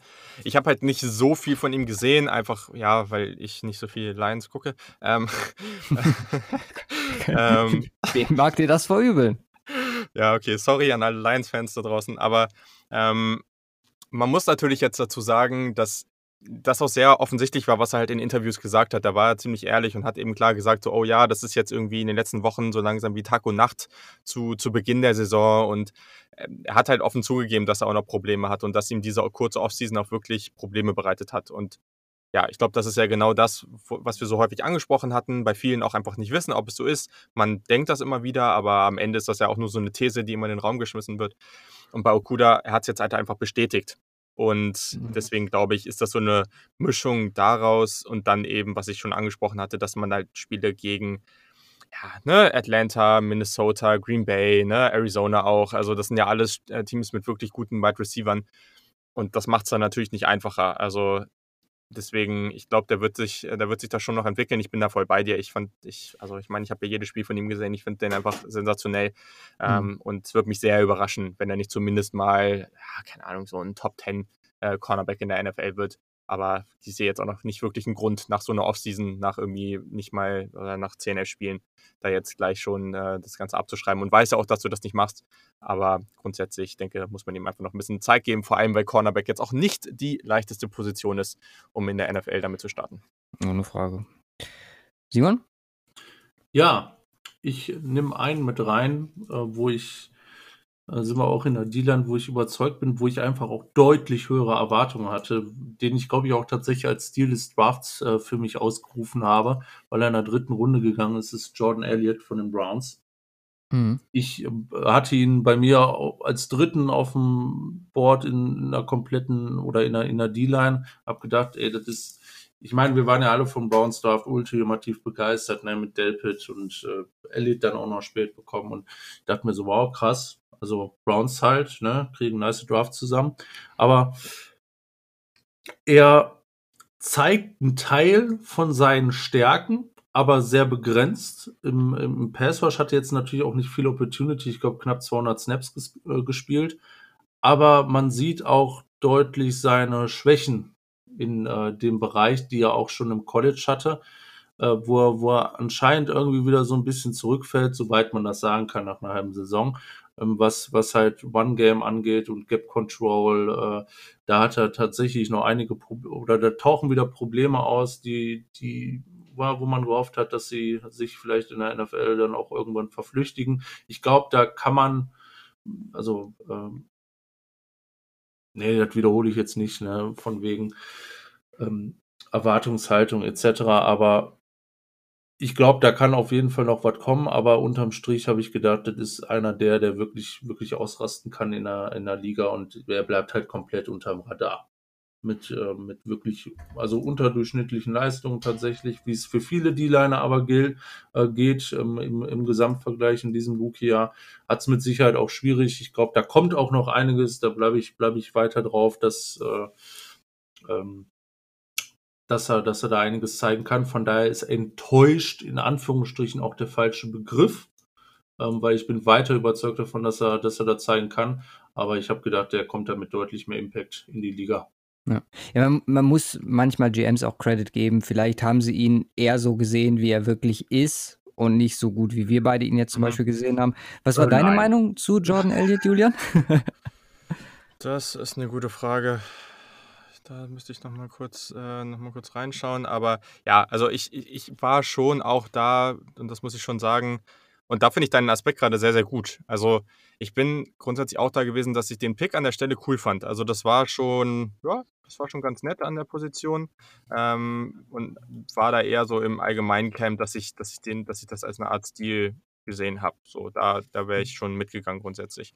Und dann ist das natürlich schon ganz nett, aber ja, manchmal darf man dann immer auch vertrauen und, und darf sich nicht selber so für voll nehmen. Das ist schon, das geht, ja. da gehe ich schon mit. Aber ich, ich, ich weiß nicht, wo, wo genau hattest du ihn? Also so grob?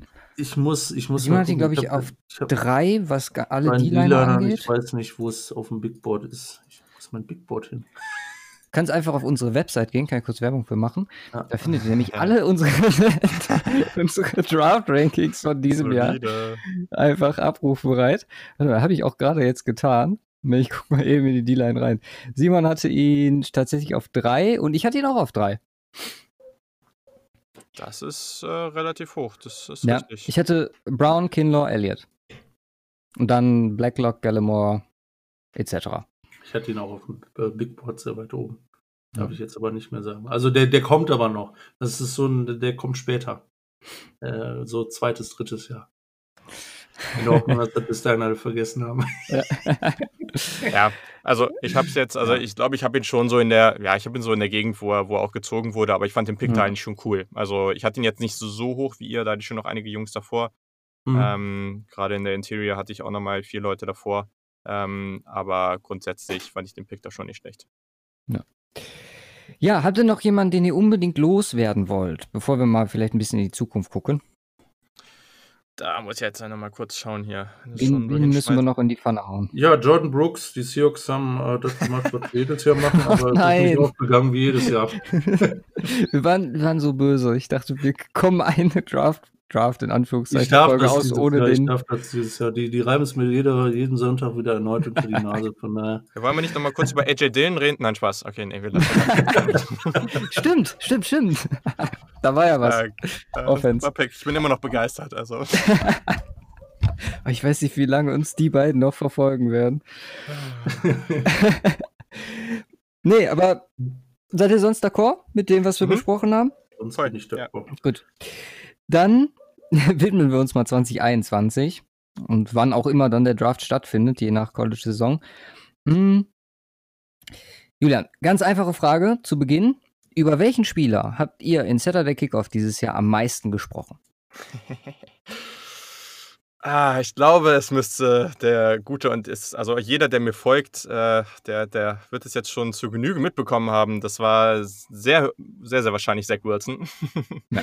Der der BYU-Quarterback, der auch einfach so viel Laune macht und, äh, das ist das Coole. Vor dem Jahr haben wir halt schon wieder gesagt: „Ja, sowas wie Joe Burrow, das gibt's nicht nochmal und wir werden nicht wieder den Quarterback haben, der eigentlich sonst in Runde 3, 4, 5, 6 oder eher 4, 5, 6 gezogen wäre und jetzt vielleicht in der ersten Runde geht und jetzt haben wir gleich schon wieder mehrere Kandidaten Kandidaten. Äh, und das macht es halt echt, echt spaßig. Aber ja, also Zach Wilson, ich habe auch, es gibt einen Saturday Kickoff YouTube-Channel und da habe ich äh, so Playlists drauf mit, ähm, ja, wo einfach ganz viele kurze Highlights dann jeweils ein Video sind zu verschiedenen Spielern. Und Zach Wilson, da habe ich da mittlerweile 45 Videos drin, da könnt ihr euch einen ganz guten Eindruck verschaffen. und äh, das Geile ist auch, man sieht es da so krass, es gibt so viele Videos, weil ich auch einfach sehr, sehr viele hochlade, die haben halt irgendwie, keine Ahnung, 8, 9, 10 Views und äh, die von Zach Wilson, die sind einfach so viel mehr als alle anderen. Ja. Ähm, und das, äh, das zeigt schon ganz gut, dass es so ein bisschen der Hype-Spieler dieses Jahr, würde ich sagen. Hatte für dich Trey Lance schon überholt? Was ist dein Safe. imaginäres ja. Quarterback? Ja? Ja. Okay, ja, okay. das auf jeden Fall. Also ich bin, äh, ich, das war ganz cool. Wir hatten neulich so eine Supporter-Session mit meinem Podcast, da besprechen wir immer über so verschiedenste Themen und da haben wir mal die, sind für die verschiedensten Quarterbacks durchgegangen ähm, und haben dann mal so eine Top 5 aufgestellt. Und wir waren uns eigentlich alle einig, dass ja, für mich auch mittlerweile so eine Top 3 steht. Und diese Top 3, Trevor Lawrence, Justin Fields und Zach Wilson. Und In der Reihenfolge. eben, ja, aber also ich, ja, es ist ganz, ganz schwierig. Ich glaube, da gehen die Meinungen schon noch auseinander. Zach Wilson ist schon ein bisschen mehr Boom or Bust, das würde ich schon sagen. Und Justin Fields spielt halt einfach extrem gut. Also, und das ist schon gerechtfertigt, dass man ihn auch mal mit Trevor Lawrence vergleicht. Also dieses Extreme, okay, es geht ja eigentlich nur um Trevor Lawrence und alles andere kommt erstmal danach, das finde ich etwas übertrieben. Und deswegen muss man auch erstmal gucken, wie diese Saison weitergeht. Ähm, und das, daran sieht man aber auch, und das ist eben der Vergleich, der ganz, ganz schwer ist. Zach Wilson spielt eben bei BYU etwas schwächere Competition. Mhm. Aber ich meine, es gibt genug Beispiele. Du hast Trey Lance schon angesprochen und in der Vergangenheit Carson Wentz und Co., die halt FCS-Football gespielt haben, also so praktisch zweite Liga. Äh, und genau, dementsprechend, da spielt BYU ja nochmal deutlich bessere ähm, Kontrahenten ja, und der macht einfach extrem viel Laune, ist ein ganz anderer Typ Quarterback und ich glaube, da wird es am Ende auch drauf ankommen. Möchte man vielleicht eher so einen Typ oder möchte man halt eher vielleicht den etwas klassischeren Quarterback? Den haben wir dieses Jahr aber vielleicht auch gar nicht so sehr wie sonst, weil, und das ist das Schöne und deswegen mag ich all, alle drei Quarterbacks extrem gerne und Trey Lance vielleicht auch. Bei ihm ist halt ein bisschen das Problem, ja, er ist halt einfach extrem unerfahren und er spielt eben auf diesem niedrigen Level und in dieser relativ komischen Offense und wir wissen einfach sehr wenig über ihn. Ich glaube, das ist jemand ganz, ganz viele Tools, aber wir wissen zu wenig. Aber grundsätzlich kann man über die ersten vier Quarterbacks sagen, dass die alle sehr, sehr mobil sind und genau diese Playmaker-Fähigkeiten, die es heute in der NFL braucht, die hast du bei all denen und da musst du dir keine Sorgen machen. Auch wenn Trevor Lawrence 6'6 groß ist, der ist trotzdem im Halbfinalspiel gegen Ohio State irgendwie für einen 60-Jahr-Touchdown gelaufen. Also, das sind alles sehr mobile Quarterbacks und da, das ist ein Grund, warum diese Quarterback-Klasse für mich so spaßig ist. Ja. ja, ich muss auch ganz ehrlich sagen, wir sind ja jetzt so Mitte November, das ist ja immer, wenn ich, wenn ich anfange, mit mhm. meiner Draft-Vorbereitung, also mich intensiver mit College auch. Die NFL ist gerade in so einem, ja, in so einem Flow, sag ich mal. Man, man nimmt das alles schön mit und redet dann in der Woche drüber, aber das ist der Zeitpunkt, wo ich halt anfange, mich dann auch auf den Draft vorzubereiten und ich freue mich halt unglaublich, mir die, die Jungs, die vier, ja. die wir jetzt gerade genannt haben, intensiv anzugucken. Um, außerhalb von Quarterbacks, wer hat dich am meisten überrascht ähm, an Spielern, die, also um mal in dem, in dem Thema der, der Sendung zu bleiben, ähm, wo du jetzt gesagt hast, okay, das hätte ich jetzt nicht erwartet, dass der, also natürlich positiv, dass der so, so performt in diesem Jahr. Wenn du hast eine riesen Auswahl an Spielern. Ja, das ist, ist echt so, so, so viele Namen im Kopf. Kannst du ähm, gerne ein paar nennen. Ja, das mache ich, glaube ich, auch. Also, ich glaube, ein Spieler, der sehr, sehr spannend ist, ist Joseph Osai, ähm, Edge-Defender von Texas, der boah, echt teilweise Spiele rausgehauen hat, die echt von einem anderen Stern waren. Also sowas wie so, ich glaube, neulich da hatten wir ihn auch als besten Defensivspieler der Woche irgendwie dreieinhalb Sacks und fünf Tackle verlost in einem Spiel. Irgendwie sowas. Ich weiß nicht genau, was es war, aber es war auf jeden Fall absurd. Und ja. der spielt wirklich ein hervorragendes Jahr. Einer, den man nennen kann, der mich schon überrascht hat. Ähm, also bei South Carolina, die ja, diese, diesen Spieltag, also gestern, ich glaube, 59 Punkte eingeschenkt haben, äh, bekommen haben. Das spricht jetzt nicht gerade für sie, aber man kann trotzdem sagen, weil die Bälle auch oft gegen andere Cornerbacks gingen, dass sie ein sehr, sehr spannendes Cornerback-Duo haben für die Draft. Und Israel Mukwamu, ähm, den mag ich extrem gerne und das ist ein Cornerback, den müsst ihr euch mal anschauen. Der ist 6'4 groß, aber wow. extrem fluide, also wirklich sehr flüssige Bewegungen und der macht mir sehr viel Spaß, aber das ist auch ein Spielertyp, den ich gern mag. Der gegenüber JC Horn, also geschrieben J-A-Y-C-E-E. -E. Ähm, der hat sich aber jetzt nochmal extrem in den Vordergrund gespielt. Also in den letzten Wochen auch gegen wirklich, wirklich gute NFL Draft Wide Receiver Prospects hervorragend geschlagen, sehr, sehr physisch. Also das sind echt zwei Spieler, die machen extrem viel Laune, die kann ich auf jeden Fall empfehlen. Und ja, ich meine, es gibt natürlich viele von den Kandidaten, von denen wir das schon erwartet haben. Einer, den man vielleicht noch nennen kann, ähm, ist eben Linebacker Jeremiah Owuso Koramoa, kurz Wu genannt, äh, von Notre Dame. Das ist so ein Typ Spieler, den ich einfach extrem mag. Also so ein sehr vielseitiger Linebacker-Safety-Hybrid, ähm, der eigentlich alles hervorragend macht und für mich ein ganz klarer Kandidat für die Top 20, wenn nicht sogar Top 15. Und ähm, genau, also das ist auf jeden Fall jemand, der, der extrem viel Spaß macht. Ich glaube, bei den Wide Receivers brauche ich jetzt gar nicht anfangen, weil das ist eine Klasse, die hat Potenzial für mich noch mal besser als die letztes Jahr zu sein. Ähm, da könnte ich dir jetzt zehn Namen runterrattern und ich wüsste noch nicht, welche von denen ich jetzt in der ersten Runde oder vielleicht sogar alle mit einer First Round Grade habe, keine Ahnung. Ähm, dementsprechend, da, da ist sehr, sehr viel spaßiges Programm am Start und deswegen wird das wieder eine richtig coole Draft-Season. Ja, das wäre meine nächste Frage gewesen, inwieweit die Wide Receiver das halten, was sie versprochen haben letztes Jahr schon. Jamar Chase und äh, Devonta Smith und ja, also wie sie alle heißen. Du hast, du hast ja den Fall, dass äh, Jamar Chase aus ähm, den Opt-out gewählt hat. Äh, deswegen ja, stimmt, haben, wir stimmt, das, stimmt. haben wir das, was, ähm, ja, wir wissen das über ihn und wir wissen, dass er gut ist. Ähm, Wahrscheinlich dann, aus seiner Sicht die richtige Variante. Ja, ich glaube auch. Also vor allem, wenn man sieht, wie LSU gerade spielt, dann definitiv. äh, aber dann kommt sowas dazu, ne? Jalen Waddle, der völlig ausgerastet ist. Also unglaublich mhm. explosiv. Mich würde das nicht überraschen, wenn der nochmal einen Tacken explosiver ist als Henry Rux, einfach in dem Sinne, dass er vielleicht auch ein bisschen weniger rein Straightline athletisch ist. Ähm, hat sich jetzt aber, boah, ich weiß gar nicht, Fuß gebrochen oder irgendwie sowas. Also auf jeden Fall ist er raus, aber ich, der, der wird trotzdem hoch gedraftet werden, extrem stark. Und dann ja auch noch sein Gegenüber, Devontae Smith, so ein extrem kleiner Spieler. Also wenn man den anguckt, denkt man, der hat nicht die Maße für die NFL und dann spielt er aber auf einmal extrem physisch und fängt die heftigsten Contested Catches. Ähm, Chris Olave und Co., Rashad Bateman bei Minnesota, der zurückgekommen ist. Ähm, viele Spieler, die eben wie zum Beispiel in Olave vielleicht auch sogar noch mal einen Schritt nach vorne gemacht haben. Ähm, gibt sehr viele wirklich athletische Wide Receiver, so wie wir sie jetzt auch mögen, wie die NFL sie jetzt mit dem Speed auch mag. Aber auf der anderen Seite halt zum Beispiel auch ein Seth Williams von Auburn, den ich vor dem Jahr vielleicht noch ein bisschen negativer gesehen habe, der jetzt aber teilweise in einem Spiel drei Touchdowns gefangen hat, extrem physisch am Catchpoint ist. Und deswegen, also da gibt es dann auch außerhalb dieser wirklich richtig guten und bekannten Wide Receiver auch noch andere Jungs wie so ein Jonathan Adams, der bei Arkansas State spielt, in einer etwas kleineren Uni und da halt auch schon hervorragende Leistung gerade zu Beginn der Saison geliefert hat. Deswegen kann ich mir auch jetzt schon vorstellen, dass wir bis in die zweite, dritte Runde immer noch sehr, sehr gute Receiver auf dem Board haben und dann am Ende auch wie eben vergangene Saison dann äh, an Tag drei noch den einen oder anderen Stil sehen können. Das, das wird wieder richtig, richtig cool, aber es bedeutet auch, dass wir uns verdammt viele Wide Receiver angucken müssen. Ja. Ja, ich habe mir tatsächlich schon so einen, so einen, kleinen Plan zurechtgelegt, in welcher Reihenfolge ich gehe. Mhm. Also um Quarterback zu zuerst natürlich, dann wollte ich Richtung Wide Receiver gehen, einfach damit der Spaßfaktor zu Beginn relativ hoch ist. Um, ähm, danach habe ich mich, also wollte ich Richtung Tackle gehen. Und mhm. dann ist die Frage, also das sind die drei, die ich so, also schon, wo ich meine Lieblinge habe und auch sehr gespannt darauf bin in diesem Jahr. Ähm, Liege ich richtig, wenn ich sage, dass Cornerback als viertes mir ähnlich viel Spaß bereiten könnte? Du hast jetzt gerade schon zwei angesprochen, aber wir haben auch Patrick Sutton und mhm. äh, Caleb Fawley, Sean Wade, das sind alles, alles Jungs, auf die ich mich freue. Ja, bei Sean Wade bin ich gespannt, wie sich das entwickelt, weil der gegen Penn State teilweise ein bisschen verbraten wurde. Aber mhm. ähm, ja, also Cornerback bin ich auch sehr gespannt drauf. Also ich glaube, da ist auch viel Talent ähm, ja, ist natürlich ein bisschen so eine Schwäche von mir, aber auch bei den Safeties haben wir wieder so ein paar Jungs. Also gerade Andre Cisco von, von Syracuse, das ist so, ja, es gibt noch auf jeden Fall ein paar andere, auch ein paar andere, die auf dem einen oder anderen Board noch ein bisschen höher sind aktuell. Aber Andre Cisco, der bei Syracuse als Freshman, glaube ich, schon irgendwie sieben, acht Interceptions hatte, auf jeden Fall den College Football angeführt hat, ähm, war lange als so ein, ja, wirklich als dieser High Safety aufgestellt ähm, und hat jetzt ein bisschen mehr diese, diese Rubber-Safety-Version gespielt dieses Jahr, bevor er sich dann jetzt eben verletzt hat. Ähm, für den Rest des, des, Jahres raus, hat sich aber jetzt auch schon zur Draft angemeldet. Also das ist schon jemand, der wird auch extrem viel Laune machen, einfach ein heftiger Playmaker. Und ich glaube auch, es ist wieder, du hast schon recht, also Offensive Tackle ist tatsächlich relativ gut besetzt, glaube ich, dieses Jahr. Ähm, und dann, ja, Secondary ist wieder ganz gut. Wobei man eben auch sagen muss, dass ich hatte relativ lange das Gefühl, dass so Edge und Defensive Line, Interior Defensive Line wird, glaube ich, nicht so gut, aber Edge Also grundsätzlich mit so Jungs wie einem Gregory Rousseau, der sein Opt-out gewählt hat von Miami, äh, Quitty Pay von Michigan, richtig, richtig stark. Dann habe ich Joseph Osai schon angesprochen. Jason Oway von Penn State, auch brutal gut.